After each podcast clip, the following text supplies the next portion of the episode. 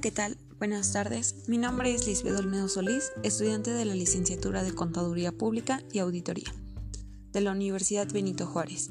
En este podcast les hablaré acerca del protocolo de investigación. El protocolo de investigación es una descripción por escrito de un plan de estudio detallado, herramienta fundamental de trabajo en cualquier estudio, además de que es un requisito necesario para conseguir financiación para un proyecto. ¿Para qué sirve un protocolo? Para obtener una subvención, ayuda a definir el problema de investigación, organizar en forma eficaz el estudio, facilitar la revisión técnica y crítica del estudio, asegurar que no se modifiquen los objetivos planteados. En toda investigación existen tres etapas, que son 1. Planeación. Establecer propósito de la investigación. Elaborar instrumento de recolección. 2. Ejecución. Recolección y procesamiento de datos. 3. Evaluación. Análisis o interpretación de datos. Redacción de reporte final.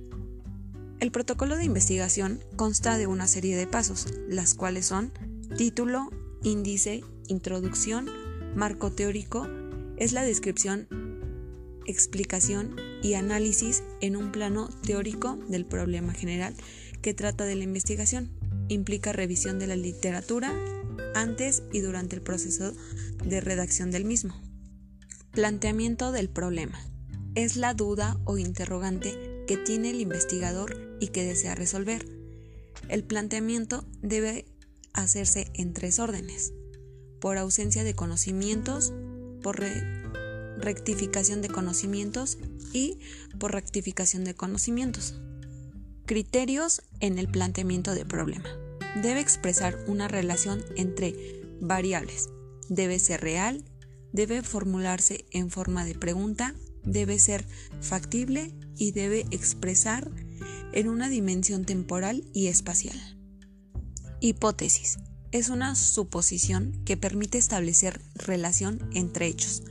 Proposición sobre la forma que se relacionan dos o más fenómenos.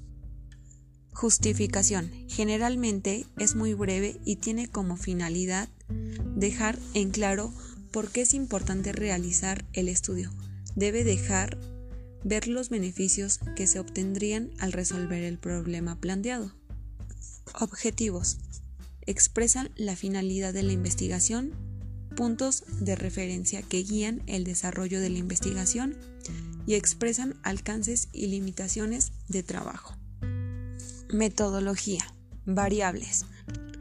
Elementos, características o atributos que desea estudiar. Cualidad, propiedad o característica de la persona o cosa que varía de, su, de un sujeto a otro.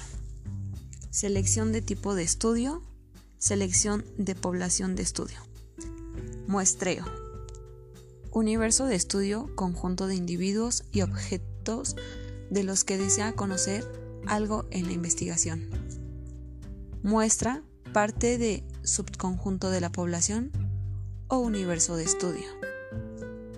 Tamaño de muestra, recursos disponibles, necesidades del plan de análisis, permite análisis, análisis confiables y de precisión, probar si las diferencias son estadísticamente significativas, el número esperado de observación en cada casilla llegue mínimo a 5. Existen dos tipos de muestreo, probabilístico y no probabilístico. El probabilístico es aleatorio, simple, sistemático o estratificado. El no probabilístico es por convivencia. También nos encontramos con cronogramas de actividades, los resultados esperados, conclusiones, bibliografías y anexos. Esto ha sido todo. Espero y les haya servido.